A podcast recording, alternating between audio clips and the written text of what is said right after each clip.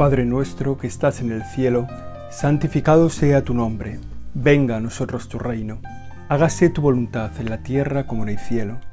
Danos hoy nuestro pan de cada día, perdona nuestras ofensas, como también nosotros perdonamos a los que nos ofenden. No nos dejes caer en la tentación, y líbranos del mal. Comenzamos nuestra oración en la presencia de Dios, en la presencia del Padre, al que acabamos de invocar con las palabras de su Hijo, y al que le hemos pedido las cosas que necesitamos. Una oración constante esta del Padre nuestro, que nos pone siempre en, en pedir al Señor lo que de verdad necesitamos, incluso aquello que ni siquiera nosotros conocemos, incluso aquello de lo que no somos a lo mejor muy conscientes, pero que están en lo que Dios sabe, en lo que el Hijo sabe que el Padre quiere escuchar de nosotros. Nos ponemos en la presencia de Dios para revisar nuestro corazón. ¿Cómo lo hacemos? ¿Cómo podemos tener mejor trato contigo? ¿Cómo podemos ser mejores personas en nuestra relación con los demás? ¿Cómo podemos hacer visible tu rostro en nuestro rostro? en nuestra cara, en nuestras obras, en nuestras acciones. ¿Cómo podemos vivir animados en esta necesidad de dar, de hacer presente, de dar a este mundo a conocer tu rostro, tu vida, tu persona, Señor? Es fácil que a la vuelta del tiempo nos entre el cansancio. Recuerdo esos viñadores que fueron enviados por el Señor de la finca a su trabajo, a su viña, a hacer la labor durante la jornada, y como el Señor salió a mediodía y salió a media tarde y siguió mandando gente hasta casi el anochecer, gente para trabajar en su viña. Y es posible pensar en el cansancio de los primeros, que tenían que seguir al ritmo de los demás, de los que llevaban menos tiempo. Lo vemos también ahora en el fútbol, cuando hay un cambio, ¿no? En el que los nuevos jugadores, los, los que llevan más tiempo en el campo, tienen que estar al ritmo de los nuevos jugadores. Y no importa el cansancio, en la misión, el objetivo está claro, hay una misión que cumplir. Y aquellos viñadores recibieron el premio de su entrega, el premio prometido. Hay que hay momentos en la vida en que es necesario recuperar la fuerza original poner los ojos fijos en la meta final, apretar los dientes y tirar del carro. Cuando vienen bien dadas con el viento a favor, o cuando vienen mal dadas con el viento en contra, y la gente que ha dejado de tirar y se ha subido al carro del que ya solo tú tiras.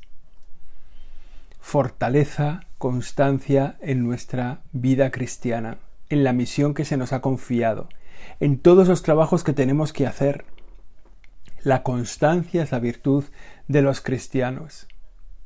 Otra virtud de los cristianos. Nosotros hemos iniciado muchas veces una batalla u otra dentro de nuestra vida cristiana, también dentro de nuestra vida familiar, dentro de nuestra vida de relaciones personales, dentro de nuestro trabajo. Hemos empezado una y otra vez misiones constantes, misiones repetidas. Y la virtud que hemos necesitado ha sido siempre la constancia, el volver a empezar. No son grandes los que nunca caen, sino los que siempre se levantan. No son grandes los impecables, sino los que siempre piden perdón. Es la misión que el Señor nos confía, pone en nuestras manos, la de volver una y otra vez al sendero original para darlo todo. Y digo que esto es algo de propio de nuestra vida, siempre será así. En todos los trabajos que hacemos tenemos que recuperar muchas veces el horizonte, las fuerzas iniciales, la confianza en los que tenemos a nuestro lado, el horizonte de una misión que tenemos que cumplir. Necesitamos constancia en el trabajo, constancia en nuestras relaciones personales, en nuestras relaciones familiares, porque habrá mucha gente que va a venir a nuestro lado a decirnos déjalo ya. No es importante, no es para tanto, déjalo ya. Y no, nosotros tenemos que ser fuertes en nuestras convicciones, en las cosas en las que realmente vale la pena luchar, que no son fruto de la cabezonería, sino de una virtud probada, de, una, un discernimiento, de una oración. Aquí tengo que dar mi vida. Esto es lo que yo tengo que hacer ahora. Dice el Señor a los discípulos, seréis odiados por todos a causa de mi nombre, pero el que persevere hasta el final se salvará. El que sea constante en la batalla alcanzará la salvación. Es muy valiosa esta convicción, esta mirada alta hacia el horizonte final que está delante de nosotros, que a veces por ir como un poco como los burros o como los bueyes, ¿no? Con la cabeza gacha mirando al suelo, tirando del carro, a veces perdemos la vista del horizonte, lo que nos está prometido, lo que queda delante de nosotros. Señor, que nunca te perdamos de vista. Que aunque vayamos con la cabeza gacha para apretar fuerzas, para, para tirar fuerte de la misión que nos has confiado, que nunca te perdamos de vista. Que siempre tengamos el resuello de levantar la mirada para ponerla en la tuya, en la tuya que está en la cruz. Y convencidos de que tu constancia en la cruz sostiene nuestra constancia en el trabajo, que sigamos adelante en lo que tú has puesto delante de nosotros.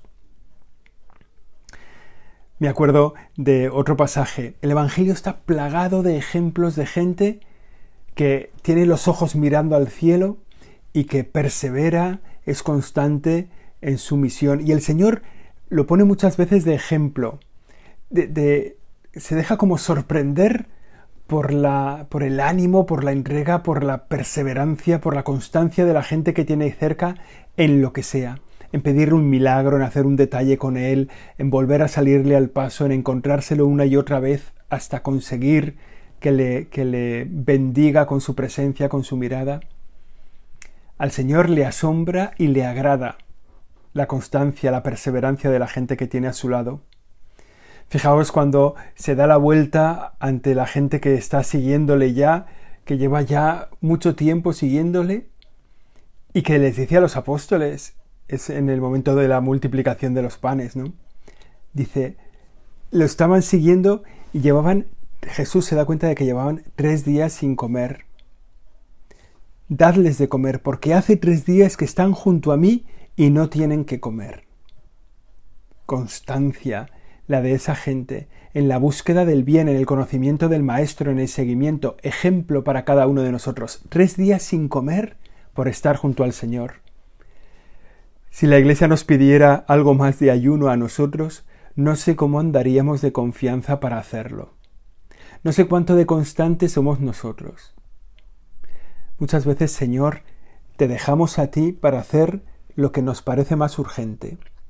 Te dejamos hacer, te dejamos a ti de lado, nos olvidamos a lo mejor, quizá los sacerdotes de rezar el breviario, porque tenemos una reunión importante. Nos olvidamos de rezar el rosario, los que rezamos, los que rezáis el rosario, porque este día ha sido un poco intenso en el trabajo. Nos olvidamos de rezar las tres Ave Marías a la noche, porque estoy demasiado cansado ahora para ponerme de rodillas delante de la Señora delante del cuadro de la Virgen María de la habitación, nos olvidamos de ti, Señor. ¿Cómo nos gustaría parecernos a esos que te seguían por Galilea? ¿Cómo nos gustaría parecernos a esos capaces de estar tres días sin comer por estar a tu lado?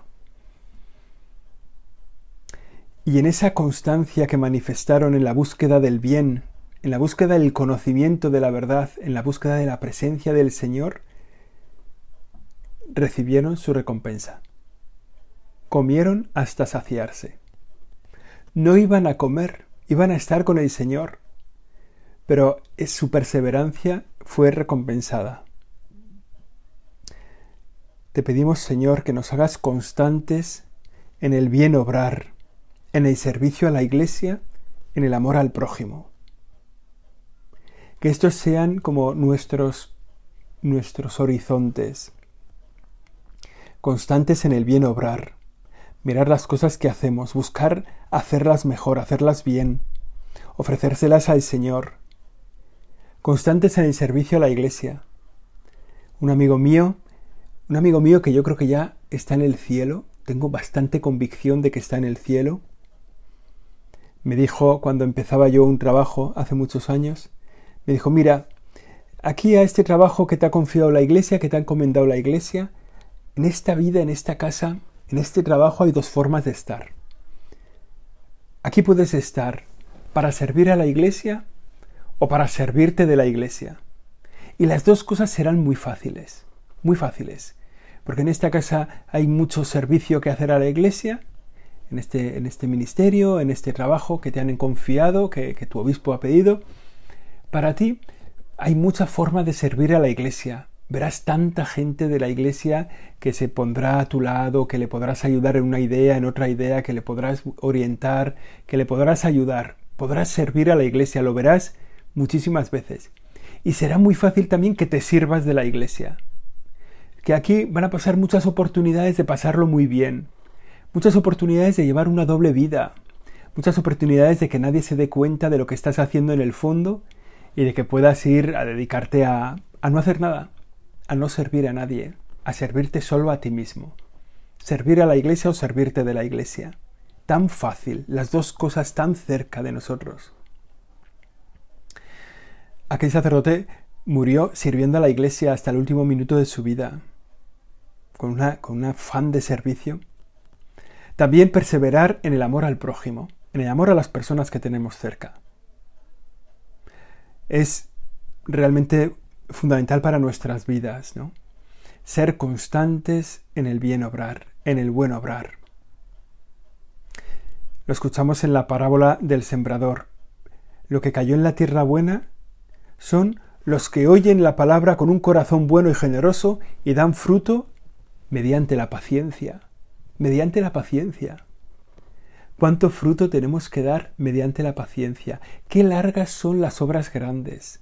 Qué largas son las obras grandes. Qué largo es educar a unos hijos. Qué largo. Se empieza cuando acaban de nacer, cuando acaban de nacer ya hay que educar y se acaba de educar cuando se van de casa, que entonces pasa a educarlo su mujer o su marido, porque nunca terminamos de estar educados. Qué largo es educar. Qué largo es ser profesor, ser maestro. Qué largo es ser catequista, formar a la gente en la vida cristiana. Comenzar y recomenzar, nos lo dicen tantas veces. Damos fruto mediante la paciencia. El que persevere hasta el final se salvará. El fruto de nuestras buenas obras es posible que no lo veamos. He contado muchas veces que he sembrado unos mandarinos y esos han sido sembrados porque puse la, semilla en la tierra. Y eh, esos mandarinos eh, ya dieron planta y ya están las plantas en unas macetas. No creo yo que coma mandarinas de esos mandarinos. No lo creo. Sembré también hace muchos años y ya es un arbolito de nísperos. No creo yo que coma de ese árbol, de ese níspero, no creo. Las obras buenas hacen falta para ver los frutos mucha paciencia, mucha constancia, mucha perseverancia. Hay que regar mucho el arbolito para que dé fruto. Constancia en las obras buenas. Siempre me acuerdo de un ejemplo que yo creo que ponía San José María Escribá, pero quizá es de otro santo, no me acuerdo. Eh, el ejemplo de, un, un, ave un ave importante, un ave grande, que estaba atada por una cadena y que constantemente hacía el empeño de tirar de la cadena para irse volando, tirar de esa cadena que le ataba a un árbol o a un no sé qué para irse volando. Tiraba y tiraba y, nunca conseguía romper la cadena. Pero en el último empeño que hizo, en el último empellón, la cadena se arrancó del suelo. Pero ella no se dio cuenta no se dio cuenta y no echó a volar. Era libre y no echó a volar. Le faltó el último impulso. Estaba ya libre, ya solo tenía que soltar las alas, desplegar y empezar a volar. La perseverancia, la constancia en el bien. Es verdad que hay que discernir bien en qué hay que ser constantes, porque el discernimiento es lo que separa al constante del cabezón que es muy típico. Acabar, en vez de ser constante, ser un cabezón. Pues el discernimiento es lo que separa a uno de otro. Cuando uno busca hacer bien las cosas, sabe qué es lo que tiene que hacer, lo ve delante de Dios y se empeña en esa misión Da igual cuánto tiempo, hasta el último día de mi vida. Me la ha confiado el Señor, me la ha confiado la Iglesia, Él sabrá, Dios sabrá hasta cuándo tengo que estar aquí. Yo sigo en el surco como el sembrador, sigo en el surco haciendo mi trabajo. Da igual que otros fallen, da igual que otros se vayan, da igual que te dejen solo. En la vida interior, no solo en las buenas obras, sino también en la vida interior, hace falta constancia. Hay veces que, uno que uno se confiesa muchas veces del mismo pecado. Todos, yo creo que todos tenemos esa experiencia de irnos a confesar y decir, otra vez tengo que decir esto. Que igual es una tontería, es un pequeño fallo, pero me tiene ahí pillado y no soy capaz de soltarme y estoy ahí encajado. y bueno, y voy al sacerdote y le digo lo mismo, y él que me va a decir, pues lo mismo. Si soy la misma persona y tengo el mismo pecado, y el sacerdote pues, pues también dice, pues, pues tienes que seguir luchando en esto, no pasa nada, tienes que seguir luchando. Y una vez me dijo el sacerdote, no te preocupes, no tendrás dentro de 100 años este pecado. Y yo dije, ah, pues, pues bien, pues tienes razón. Dentro de 100 años no tendré este pecado, no tendré ya ninguno más o sea, tendré los que haya tenido, porque ya dentro de 100 años no, no espero estar vivo, ¿no? Lo que dice la frase, no hay mal que 100 años dure, ni cristiano que lo aguante. Es verdad, los cristianos no aguantamos un mal 100 años, porque nos morimos antes, no pasa nada. Nosotros además nos morimos con la certeza de una vida eterna, por tanto, y sabemos una vida eterna delante de Dios en la que no hay mal, en la que no hay pecado. Por eso no hay mal que 100 años dure. Ni hay cristiano que lo aguante, pero, pero no hay mal que 100 años. No hay pecado que te dure 100 años. No hay pecado. No pasa nada, se pasan enseguida. Los pecados se pasan enseguida. Basta con que pidas perdón. Basta con que te levantes otra vez y otra vez y otra vez. No pasa nada. No pasa nada.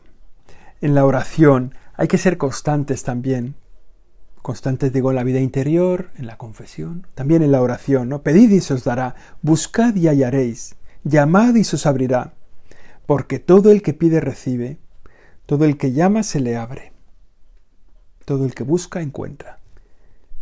El Señor se lo dice así a los apóstoles, pedid y se os dará, pedid y se os dará, no pasa nada, se nos dará, nos hará fuertes en la oración, nos hará fuertes en la petición, pero se nos dará en este mundo o en la vida eterna. Se nos dará de un modo o de otro. Se nos dará del modo que hemos pedido o del modo más conveniente. Pero se nos dará. Pedid y se os dará. Acordaos de esa, de esa viuda del Evangelio que estaba hasta las narices del juez. Ya dice el Señor en el Evangelio que es mejor no ir de jueces, no ir de jueces. Ponte de acuerdo antes de llegar delante del tribunal, porque eso puede salir mal. Bueno, hay que hacer caso al Evangelio. Bueno, esta mujer ya estaba harta de ir al juez inicuo, ¿no? que, no le, que no, le no le hacía justicia. Pero siguió yendo una, otra, otra, otra vez, con perseverancia. Y al final el juez le hizo justicia. Le hizo justicia no por la necesidad de justicia, no porque él fuera juez, sino porque estaba canso de oír a la señora. Estaba harto y bueno, no vaya a ser que un día me parta la cara esta señora. Bueno, pues, pues eso es nuestra misión. Pedid y se os dará. Y da igual lo indigno que seas. Da igual lo lejos que estés de Dios. Da igual. La mujer cananea del Evangelio de San Mateo es un buen ejemplo, ¿no? Una mujer que, pues que no está muy cerca de Dios, que se pone delante de Dios, pero que ella misma, pues, pues no está muy cerca. Y se lo, se lo pide al Señor. Después de que Jesús salió de allí, se retiró a la región de Tiro y de Sidón. En esto una mujer cananea, venida de aquellos contornos, se puso a gritar, Señor, hijo de David, apiádate de mí. Mi hija está poseída cruelmente por el demonio, pero él no le respondió palabra. Atención, ¿eh? El Señor, el Dios Todopoderoso, el Dios del amor, el Dios de la misericordia, no le respondió palabra. Y aún así le dijo, le dijeron los discípulos, venga, atiéndela porque es una cansa, ¿no? Y él respondió, no he sido enviado más que a las ovejas perdidas de Israel. Y ella, no obstante, se acercó, se postró ante él diciendo, Señor, ayúdame. Él respondió, no está bien tomar el pan de los hijos y echárselo a los perrillos, pero ella dijo, es verdad, Señor, pero también los perrillos comen de las migajas que caen de la mesa de sus amos. Mujer, qué grande es tu fe, que sea como tú quieres. Pedir con constancia. Da igual, como digo, que no lo merezcamos. Da igual que seamos mala gente. Acordaos también de la mujer en el pozo de Sicar, aquella pecadora, samaritana encima, enemiga del pueblo, digamos, enemiga del pueblo judío, porque era del pueblo samaritano. Y, se acerca allí, está el Señor, el Señor le pide agua, ella se queda sorprendida, se pone a tiro del Señor y recibe del Señor la salvación. Te daré un agua que salta hasta la vida eterna.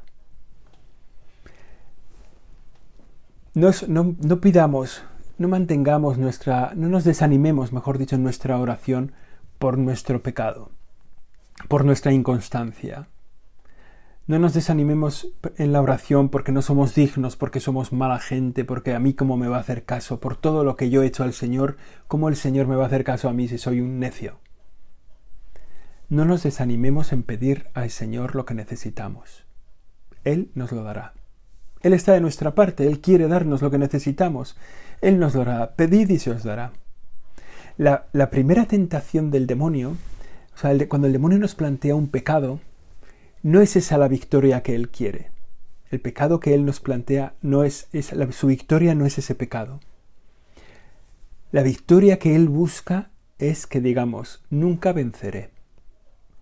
La victoria que Él busca es que nos desanimemos, que dejemos de luchar. La victoria que él necesita no es un pecado grande o pequeño, ¿eh?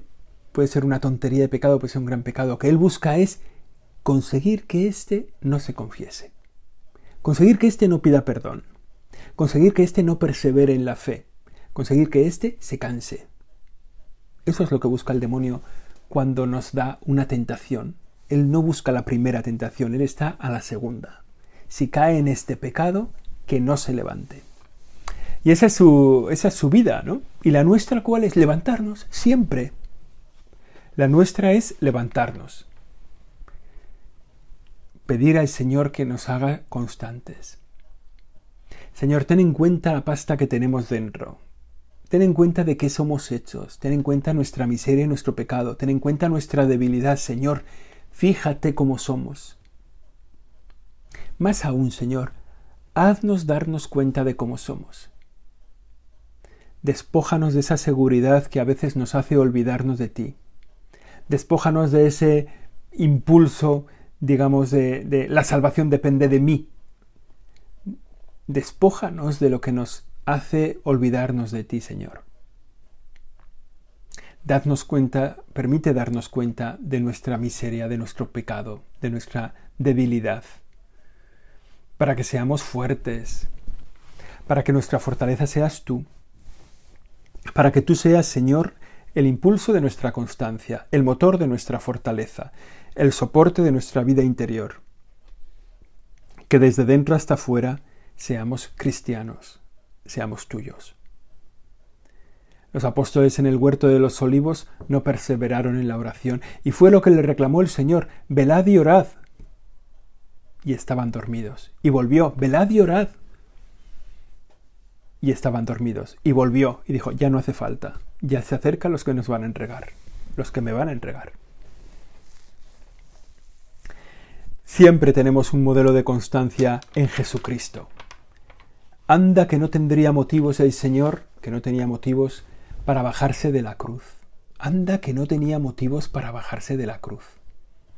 Allí puesto, después de haberlo dado todo, después de haber curado a miles y miles de personas, después de haber alimentado a la multitud muchas veces de manera milagrosa, después de haber desconfiado los misterios de la salvación y el camino del reino, después de todo eso, estaba solo en la cruz. Hace muchos, muchos años hubo una película que fue un poco escandalosa. Yo no, la verdad es que no me acuerdo porque no la vi y, no, que era La última tentación de Cristo. Y la película se basaba en que Jesucristo se baja de la cruz y se lía se olvida de nosotros, se olvida de su misión. No, no sé muy bien cómo acaba, no sé, no sé muy bien de qué va, ¿no? Pero es, es eso, ¿no? Está en la cruz y recibe una última tentación. El Señor, cuando tuvo las tentaciones después de estar en el desierto 40 días, dice el Evangelio que el diablo se alejó buscando otra ocasión. Bueno, pues, pues a lo mejor esa ocasión, ¿no? A lo mejor le llegó en la cruz, viendo, ¿no? Después de todo lo que él había dado, encontrarse allí solo y sin embargo no se bajó de la cruz. Estuvo ahí perseverante en su entrega, perseverante en la misión, confiado en la palabra del Padre, perseverante para salvarnos a cada uno de nosotros. Sangre de la alianza nueva y eterna, derramada para el perdón de los pecados. Y ahí estuvo el Señor, es el modelo de nuestra constancia.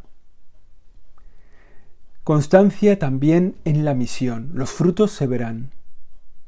Quizá los veremos en el cielo, quizá los veremos en el cielo, pero los veremos. Siempre me acuerdo de Charles de Foucault, ¿no? Que se enterró en vida en una región donde no había cristianos, en, tierras de árabes. Allí se, se bueno, vivió su vida cristiana sin que nadie se convirtiera. Y sin, embargo su ejemplo sigue luminoso en la vida de la Iglesia por la santidad de su vida. Su vida sigue dando frutos porque fue santo. Constancia en la misión que la Iglesia nos ha confiado. Al Señor, de los miles que le habían seguido, le quedaban unos poquitos en la cruz, cinco o seis, y él ahí estuvo.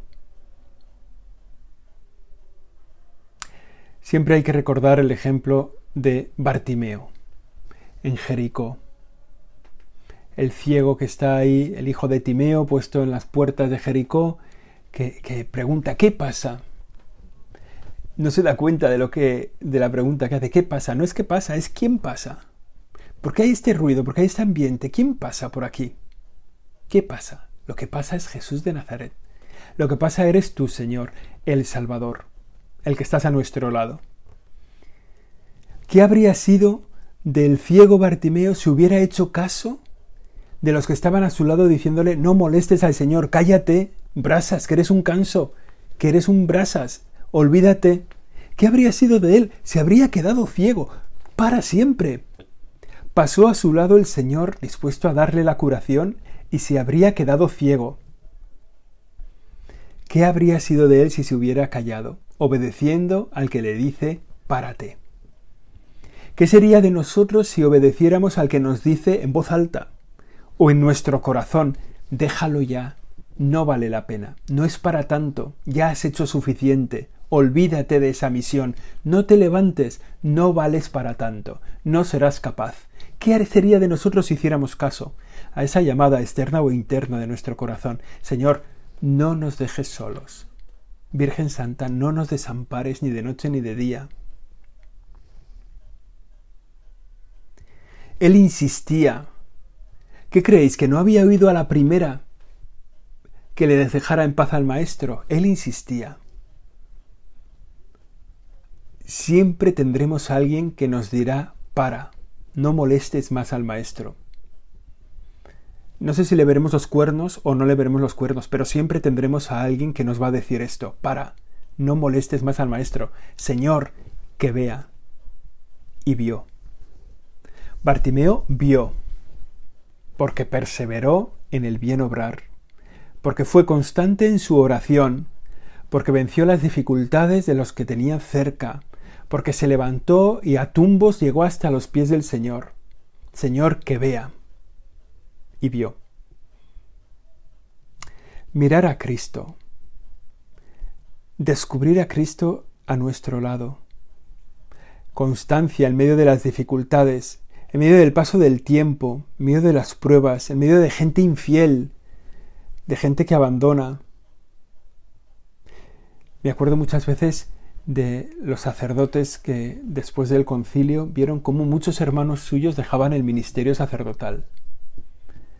Vieron cómo mucha gente, gente de su promoción, a lo mejor un curso numeroso, que se iban yendo uno, otro, otro, otro, y cómo ellos se iban quedando se iban quedando solos en el ministerio sacerdotal. fieles al Señor, en medio de gente que no había sido fiel, en medio de gente que abandona, en medio de pruebas y dificultades, en medio de que nada daba fruto, de que el clavo no entra. ¿Qué nos jugamos en la constancia? Nos jugamos el cielo. Nos jugamos el impulso último de poder volar. Nos jugamos el ver, el ser salvados de nuestra ceguera. Nos jugamos el reconocer al Señor a nuestro lado. ¿Qué pasa? Cristo. ¿Quién es el que pasa? ¿Qué pasa? Pasa Jesús de Nazaret a tu lado. ¿Qué nos jugamos si no somos fieles? ¿Qué nos jugamos en la constancia? Nos jugamos el, el cielo.